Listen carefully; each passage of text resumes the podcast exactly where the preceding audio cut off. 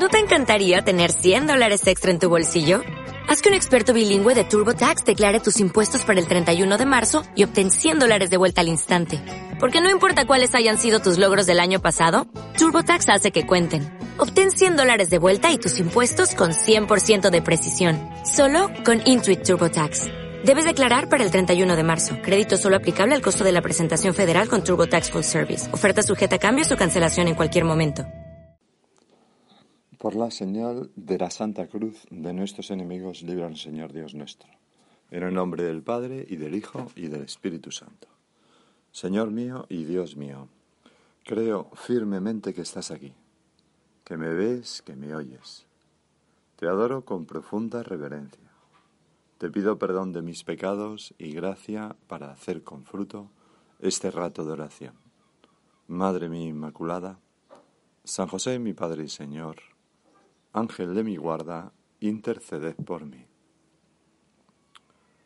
La primera lectura de la misa de hoy está tomada del libro de los reyes y se nos cuenta pues una historia del rey Ezequías. El rey Ezequías eh, reinó en Judá, en el reino del sur. Mm, ya sabéis que, lo que hoy es Israel, pues en aquella época eh, se separaron en los dos reinos, el reino del norte o Israel y el reino del sur o Judá y, reinó, como digo, en el sur, que, cuya capital era Jerusalén, desde los años 715 a 687 a.C. A él, por ejemplo, se debe una piscina y un conducto de agua para abastecer de agua a la ciudad cuando era asediada, que se aunque se abra en la Biblia, no se descubrió hasta finales del siglo XIX, arqueológicamente. Bueno, poco antes eh, de su reinado, en el 722 a.C., el reino de Israel, el del norte, fue conquistado por los asirios y sus ciudades, sus ciudades eh, destruidas y, los ciudadanos deportados.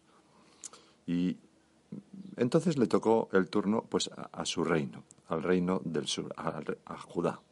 El rey asirio Sennacherib intentó también conquistar ese reino, asoló sus campos, y Ezequías pues le pagó un tributo a ver si se calmaba así, pero no se calmó. Eh, y Sennacherib eh, sitió Jerusalén. Sin embargo, no consiguió conquistarla, porque Ezequías clamó a Dios, quien le respondió por intermedio del profeta Isaías, diciéndole que él mismo devolvería a Sennacherib por donde había llegado y que los habitantes de Jerusalén durante dos años comerían de esa victoria, lo cual se cumplió porque Dios envió a su ángel que mató esa noche a 185.000 de los soldados asirios que acampaban fuera de Jerusalén. Tras eso, Sennacherib mandó regresar a su ejército y por su parte, pues Ezequías fue mm, prosperando abundantemente y, no vio más desolación en Judea en toda su vida. Lo curioso es que Ezequías era hijo de Acaz. Acaz era de los peores reyes que tuvo Israel. Y sin embargo, Ezequías fue uno de los pocos reyes buenos y fieles a Dios, de los que se hace, por ejemplo, este elogio en el libro de los reyes. Tenía 25 años cuando inició su reinado y reinó 29 años en Jerusalén.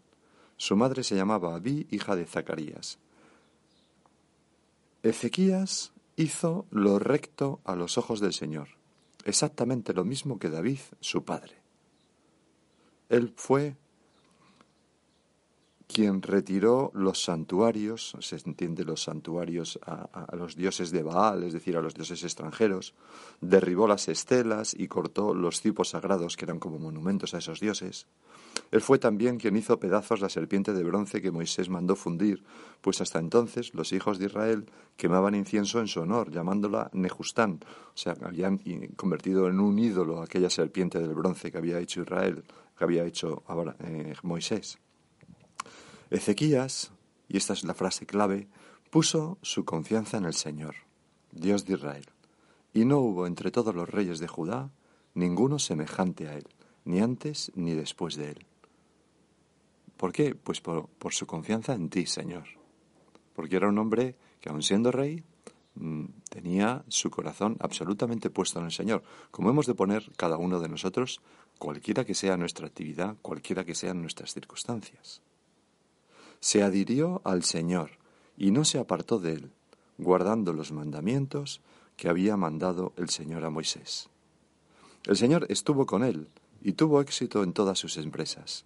Se rebeló contra el rey de, Asiria, Sennacherib, negándole vasallaje.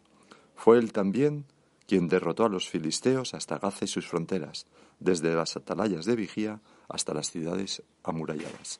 La Biblia, con esa lógica como aplastante que tiene, ¿no? Manifiesta primero la confianza de Ezequías en Yahvé y luego la bendición de este rey y cómo todo lo que emprendió lo llevó a buen fin. Naturalmente que, que tuvo dificultades, como todas las personas, pero, pero la Biblia siempre tiene como esas enseñanzas, ¿verdad?, ejemplares, que nos animan a nosotros también a, a ser así, a ser personas que confiamos en Yahvé, que le ponemos en primer lugar, que ponemos a nuestro Señor Jesucristo en primer lugar, sabiendo que Él se encargará pues de mm, cuidar, poner sus manos, amparar, llevar a buen término todas nuestras buenas acciones. Y hoy, en la primera lectura, aparece el pasaje donde mm, se ve pues un gesto más de la confianza de Ezequías con Yahvé. Dice así: En aquellos días el rey Ezequías enfermó mortalmente. El profeta Isaías, hijo de Amós, vino a decirle: Esto dice el Señor: Pon orden en tu casa porque vas a morir y no vivirás. Ezequías volvió la cara a la pared y oró al Señor. Ah, Señor, recuerda que he caminado ante ti con sinceridad y corazón íntegro, que he hecho lo que era recto a tus ojos. Y el rey se deshizo en lágrimas. Le llegó a Isaías una palabra del Señor en estos términos. Ve y di a Ezequías, esto dice el Señor, el Dios de tu Padre, David, he escuchado tu plegaria y visto tus lágrimas. Añadiré otros quince años a tu vida y te libraré a ti y a esta ciudad de la mano del rey de Asiria y extenderé mi protección sobre esta ciudad. Es maravilloso porque cuando, parece que, que, Ezequías, con su mm, llanto, con su contrición y al mismo tiempo con su aceptación de la hora de su muerte, cambia los planos al mismo Yahvé. Yahvé ya había pensado que iba a morir, le manda un emisario para que organice sus cosas, ¿y qué hace? Pues simplemente mm, llorar y decir, ay Señor, recuerda que he caminado ante ti con sinceridad y corazón, que he hecho lo recto a tus ojos, pero no pide nada, simplemente le, pone por delante pues e, e, el, gran amor que tenía a Dios y sus buenas obras. Y, y, y Yahvé, el Señor, mm, cambia, cambia sus planes, le da 15 años más de vida. Nosotros hemos de confiar en el Señor, no poner nuestra confianza en ningún ídolo. Pensar que nuestra suerte está en las manos de Dios y procurar caminar con rectitud en su presencia. Y tendremos éxito no externo, sino éxito interior, el éxito que consiste en, la alegría interior y en la paz interior. Lo tendremos en todo. En el Salmo se repite, en el Salmo responsorial de hoy, precisamente que es como una respuesta a esta primera lectura, se repite, Tú, Señor, detuviste mi alma para que no pereciese. Da la impresión, Señor, de que los justos hacen cambiar de opinión a ti, al mismo Dios. Por eso, tú sé bueno, sé buena persona y deja a Dios todo lo demás. Él sabrá lo que hacer. A veces eh, emprendemos una obra, rezamos mucho para que esto vaya así, nos preocupamos mucho y, y, está bien, no hay nada malo en eso si el Espíritu Santo nos lleva por ahí. Pero muchas veces, pues nosotros Actuamos cara a Dios, procuramos serle fiel, cumplir sus mandamientos y dejamos en sus manos lo que es mejor para nosotros, porque nosotros no lo sabemos. ¿Qué más da? O, por ejemplo, en nuestro apostolado, pues mm, procuramos hacer las cosas mejor, dar buen ejemplo, querer a los demás, y dejamos en las manos de Dios, tras pedírselo, pues que cambie el corazón de esas personas para acercarlas a Él, y Él se encargará. Hay una historia preciosa que ilustra todo esto, y la verdad es que me estoy extendiendo más de lo que pensaba en la primera lectura, pero tenemos que llegar al Evangelio, pero, pero que dice así. Os la voy a leer, es como una historia con, con esos dejes medio orientales, ¿no? Dice, el sabio indio Narada partió en peregrinación hacia el templo del señor Vishnu. El señor Vishnu es un dios indio, ¿no? Una noche se detuvo en una aldea y le, y le dieron asilo en una choza de una pobre pareja, con la hospitalidad tan típica de Oriente, ¿no? A la mañana siguiente, antes de que se marchara, el hombre le dijo a Narada, ya que vas a ver al señor Vishnu, pídele que nos conceda un hijo a mi mujer y a mí, porque son muchos años ya los que llevamos en descendencia. Cuando Narada llegó al templo, dijo al Señor, Aquel hombre y su mujer fueron muy amables conmigo. Ten compasión de ellos y dales un hijo. El Señor, de un modo terminante, le replicó, En el destino de ese hombre no está el tener hijos. De modo que Narada, una vez hechas sus devociones, regresó a casa. Se supone que regresó por otro camino, ¿no? Para no darles la mala noticia. Cinco años más tarde emprendió la misma peregrinación y se detuvo en la misma aldea, siendo hospedado una vez más por la misma pareja. Pero en esta ocasión había dos niños jugando a la entrada de la choza. ¿De quién son estos niños? preguntó Narada. Míos, respondió el hombre. Narada quedó desconcertado, y el hombre prosiguió. Hace cinco años, poco después de que tú te marcharas, llegó a nuestra aldea un santo mendigo un santo mendigo, un, hombre, un mendigo, poca cosa, que no, no contaba con ninguna fuerza, pero, pero santo. Esta es la palabra clave.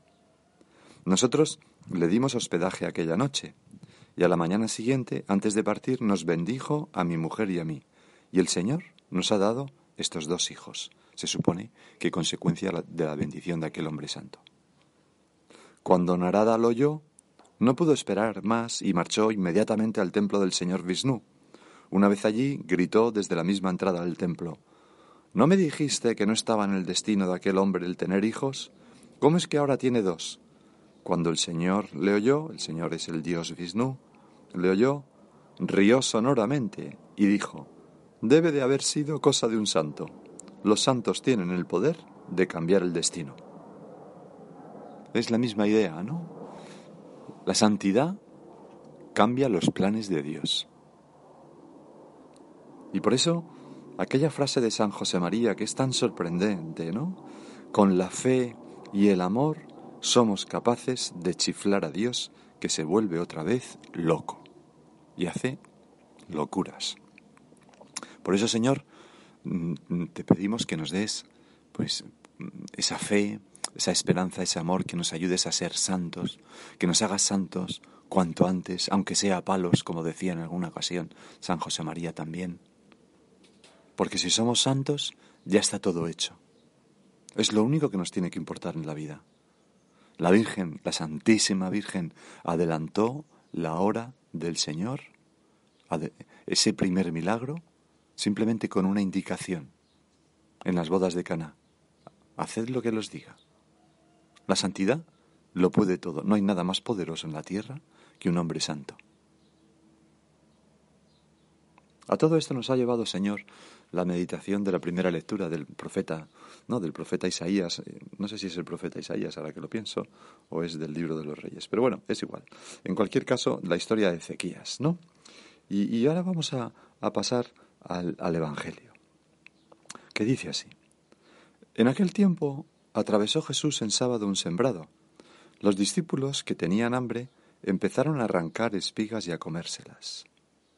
Los fariseos, al verlo, le dijeron, Mira, tus discípulos están haciendo una cosa que no está permitido en sábado. Les replicó, ¿no habéis leído lo que hizo David cuando él y sus hombres sintieron hambre? Esto es un pasaje que ocurrió pues muchos siglos antes y que está narrado en la Biblia, ¿no? Entró en la casa de Dios y comieron de los panes de la proposición. Esos panes son unos panes que se ponían, doce panes que se ponían sobre el, altar, en recuerdo de las doce tribus de Israel y que, y que no podía comer nadie, se iban renovando cada día. Bueno, nadie no, lo podían comer los sacerdotes, pero no, cuando se retiraban, pues servían para alimentar a los sacerdotes, pero no, no, no, no los comía el resto de la gente, ¿no? Entonces por eso dice, ¿no habéis leído lo que hizo David cuando él y sus hombres que estaban huyendo de, Saúl, ¿no? Sintieron hambre, entró en la casa de Dios y comieron de los panes de la proposición, cosa que no les estaba permitida ni a él ni a sus compañeros, sino solo a los sacerdotes. ¿Y no habéis leído en la ley que los sacerdotes pueden violar el sábado en el templo sin incurrir en culpa? Pues os digo que aquí hay uno que es más que el templo. Si comprendierais lo que significa quiero misericordia y no sacrificio, no condenaríais, no condenaríais a los inocentes, porque el Hijo del Hombre es Señor del sábado.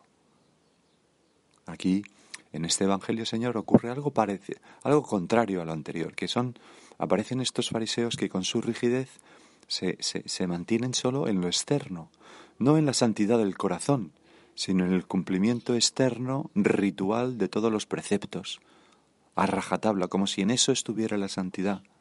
Pero luego se permiten juzgar interiormente, desear el mal a las personas, guardar rencor, etc. Bueno, todos los fariseos, los escribas y sacerdotes cumplieron todos los preceptos rituales y sin embargo crucificaron a Jesucristo. ¿Era compatible, pues, una monstruosidad como esa con, con, con esa pureza legal? Es lo contrario. Señor, que nosotros nunca seamos personas rígidas, eh, que pensemos que por la repetición de actos sin corazón y sin sentido, o con sentido, pero sin amor, mejor dicho, actos sin amor, vamos a conseguir mm, la santidad o, o cambiar tu corazón. No lo conseguiremos. En, alguna ocasión en la Biblia se dice que ya no quiero ni sacrificios, ni, ni novilunios, ni lo que quiero es tu corazón. Dame, hijo mío, tu corazón. Eso es lo que, eso es lo que Dios quiere. Eso es lo que Dios no. Dios tiene todos, todas las cosas del mundo, todos los animales. Lo, lo único que no tiene es el amor de tu corazón y del mío. Eso es lo que el Señor mendiga. Por eso, cuando los fariseos le dicen, mira, tus discípulos están haciendo una cosa que no está permitida en sábado muestran una cierta dureza de corazón. Nosotros, Señor, tenemos una tendencia muy acusada a juzgar a los demás en vez de dejarlos tranquilos y ser felices nosotros. Estos fariseos eran bastante ignorantes. No sabían que tú eras Dios, que venías a dar cumplimiento a la ley y a los profetas, es decir, que tenías motivos más que de sobra para pasar por alto esos mandatos que ya quedaban obsoletos. Como nos puede pasar a nosotros tantas veces que juzgamos sin saber, dedicamos tiempo a volver al pasado con nuestra rigidez sin abrirnos a la sorpresa que nos puede traer el presente, a darnos cuenta que los tiempos cambian y las personas cambian y a lo mejor, pues, no sé, no, pues una cosa que, que, hace años pues era habitual y era una norma de cortesía, pues hoy en día puede ser que no sea así, que esto haya cambiado. No somos personas que, que nos quedamos como ancladas en, en, rigideces pasadas y que juzgamos todo lo novedoso con malos ojos, al revés. Tampoco somos ingenuos, pero, pero al revés, las cosas nuevas, pues oye, en principio estamos a favor, luego ya iremos viendo. No somos personas que, que, porque hayamos hecho algo durante años, pues nos aferramos mm, a eso como si fuera nuestra tabla de salvación. Una sana dosis de pasotismo, pues viene muy bien. De, bueno, pues cada uno sabrá lo que tiene que hacer y bueno, bueno, pues no, no daré tanta importancia, ¿no? Los gallegos, ahora que estoy en Galicia, son muy expertos en estos, ¿no?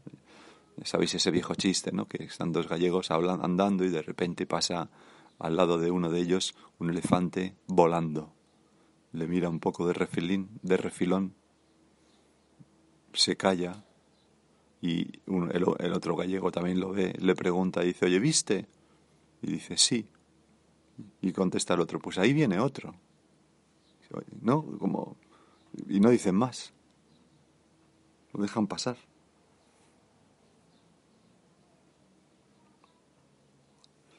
El Señor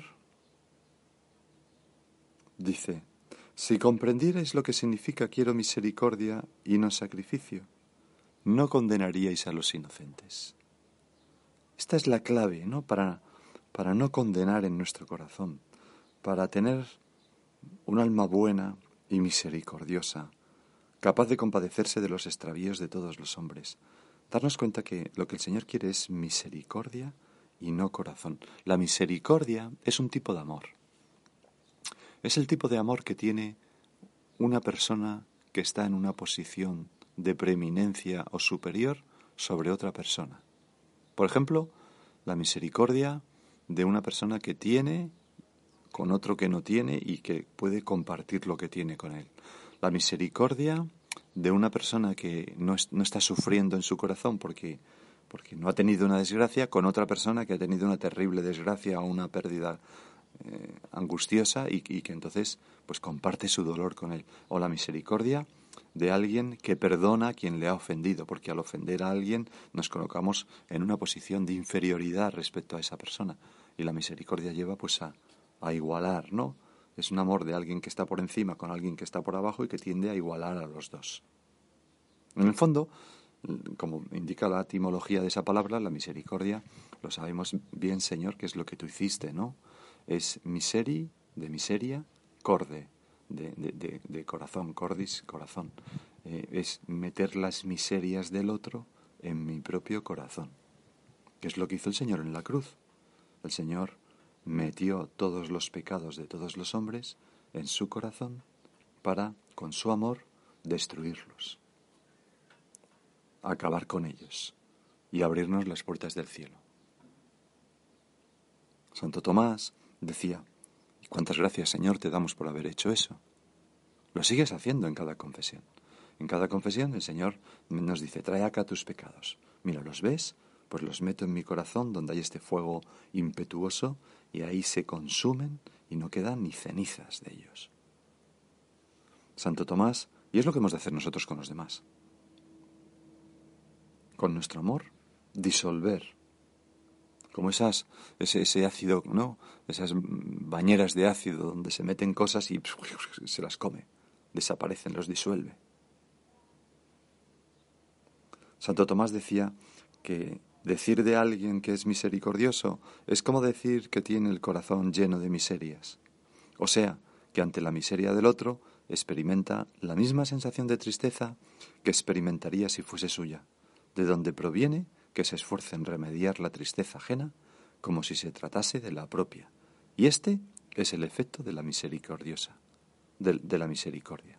Pues nosotros, Señor, queremos ser personas misericordiosas, porque queremos grabar en nuestro corazón este, este, esta frase tuya, quiero misericordia y no sacrificio.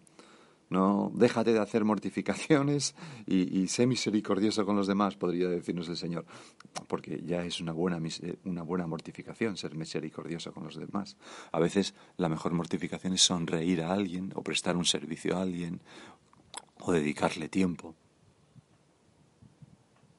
En una ocasión, un sacerdote amigo mío, Juan Manuel se llama, mm, vivió muchos años en Filipina, me contó una cosa que, que que no sé, me, me, impresionó bastante, ¿no? Porque él iba por un barrio, por el barrio chino, ahí en, Manila, y se cruzó pues con dos mujeres pues que eran prostitutas. Y entonces una de ellas se acercó y hizo manopó. Manopó es lo que hacen los, los, los filipinos, que es como una inclinación que casi toca en el suelo, ¿no? Una inclinación de, profunda, de profundo respeto, ¿no? Y, y le dijo, Padre, lo que hacemos es solo trabajo no hay nada personal en ello. Pues aquellas dos personas pues eran unas buenas personas con un buen corazón, que las circunstancias de la vida pues le había llevado a eso terrible, a esa mm, no, a esa situación tan terrible, pero ¿quiénes, son ¿quiénes somos nosotros para juzgarles? No, no estoy justificando, ¿no? Eh, pero simplemente eh, misericordia quiero y no sacrificio, ¿no? Pues realmente a veces una persona así, lo dijo el Señor, las prostitutas os precederán en el reino de los cielos cuando tienen ese buen corazón. Chesterton, en, un artículo que se llamaba La mujer y la familia, escribió una cosa que nos puede también servir para, para ser misericordiosos con los demás. Es un pensamiento mm, medio irónico, con ese sentido de humor que tenía Chesterton, pero que nos puede eh, ayudar un poco cuando vemos algo, ¿no? Dice, con los niños tenemos una indulgencia que manifiesta un respeto insondable. Probablemente llegaríamos mucho más cerca de la verdad de las cosas si tratáramos a todas las personas mayores con ese cariño y respeto deslumbrado con, el que tratamos las limitaciones infantiles. Cuando hacen una trastada pensamos, bueno, es un niño, ya se sabe, no, los niños no dan para más. Al niño se le hace difícil dominar el milagro del lenguaje y en consecuencia nos parece que sus equivocaciones son tan maravillosas como su precisión. Si adoptáramos la misma actitud hacia el presidente del gobierno o la ministra de Cultura, si afablemente les animáramos en sus tartamudeos y deliciosos intentos de hablar como seres humanos, nuestra actitud sería mucho más sabia y tolerante. Esto lo escribió Chesterton hace más de un siglo, ¿no? Pero no deja de tener su gracia y su aplicación en todos los países del mundo, ¿eh? no solamente en España. Si pudiéramos tratar así a todos los mafiosos e indeseables que andan por el mundo, si les reprocháramos con suavidad sus fechorías, como si fueran pintorescas equivocaciones, si dijéramos sencillamente que ya lo entenderán cuando sean mayores, estaríamos adoptando la mejor y más aplastante actitud que puede darse hacia las debilidades de la humanidad. Cuanto más a los defectos de mi, de mi mujer o de mi marido o de mis hijos, ¿no? Ya, bueno, ya lo entenderán cuando sean mayores. Misericordia quiero y no sacrificios. Es siempre esta misma idea.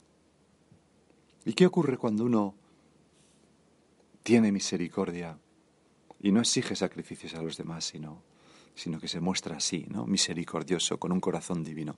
Pues que convierte a las personas, las transforma. La misericordia transforma mucho más a las personas que las broncas.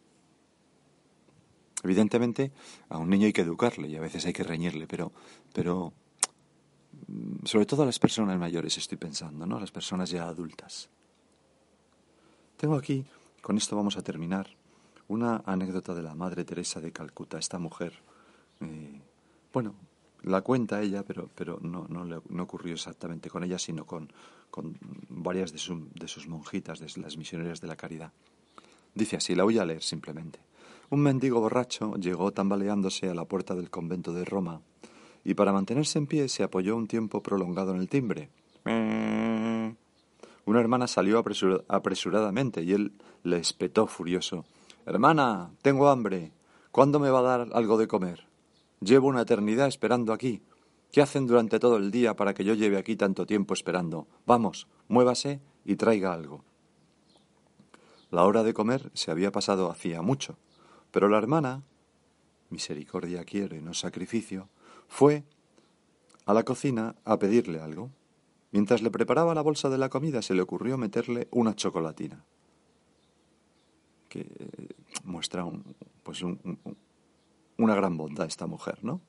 Porque a lo mejor daban ganas de decir, váyase por ahí que ha terminado la hora, pero no. Cuando le entregó la bolsa, él la cogió de mala forma y murmuró algo del estilo de ya era hora y se fue dando tumbos hacia un árbol cercano. Abrió la bolsa y se quedó mirando su contenido durante un rato. Encima de todo estaba la chocolatina. Entonces fue como si se le hubiera pasado la borrachera, la borrachera de repente. Se levantó y volvió a la casa de las hermanas, tambaleándose menos esta vez. Pulsó con un toque el timbre, discretamente. Otra hermana abrió la puerta y el mendigo que hacía unos momentos había sido tan grosero preguntó educadamente si podía hablar un momento con la hermana que le había preparado la bolsa de comida. Fueron a buscarla y cuando apareció por la puerta el mendigo la miró con ojos cansados y le dijo Hermana, ahora cuénteme algo de su Jesús. ¿Qué vio aquel hombre en aquella chocolatina? Quizá una chispa de esa divina misericordia que cuando dejemos, dejamos que forme parte de nuestra vida diaria, viviendo en nuestros corazones y guiando nuestras acciones, puede mostrar a Jesús a los demás, porque no es otra cosa que Él mismo, la divina misericordia, habitando entre nosotros. Pues vamos a pedirle a nuestra Madre la Virgen que nos haga a nosotros, hombres y mujeres, verdaderamente misericordiosos, como ella lo fue, porque eso es lo que tiene fuerza para cambiar a las personas, Así fue como Jesucristo acabó con el mal en el mundo, con la misericordia de cargar los pecados de todos los hombres y ser clavado en la cruz por amor a nosotros. Misericordia quiero y no sacrificios. Te doy gracias, Dios mío, por los buenos propósitos, afectos e inspiraciones que me has comunicado en esta meditación. Te pido ayuda para ponerlos por obra. Madre mía Inmaculada, San José, mi Padre y Señor, Ángel de mi guarda, interceded por mí. O'Reilly Auto Parts puede ayudarte a encontrar un taller mecánico cerca de ti. Para más información, llama a tu tienda O'Reilly Auto Parts o visita oreillyauto.com.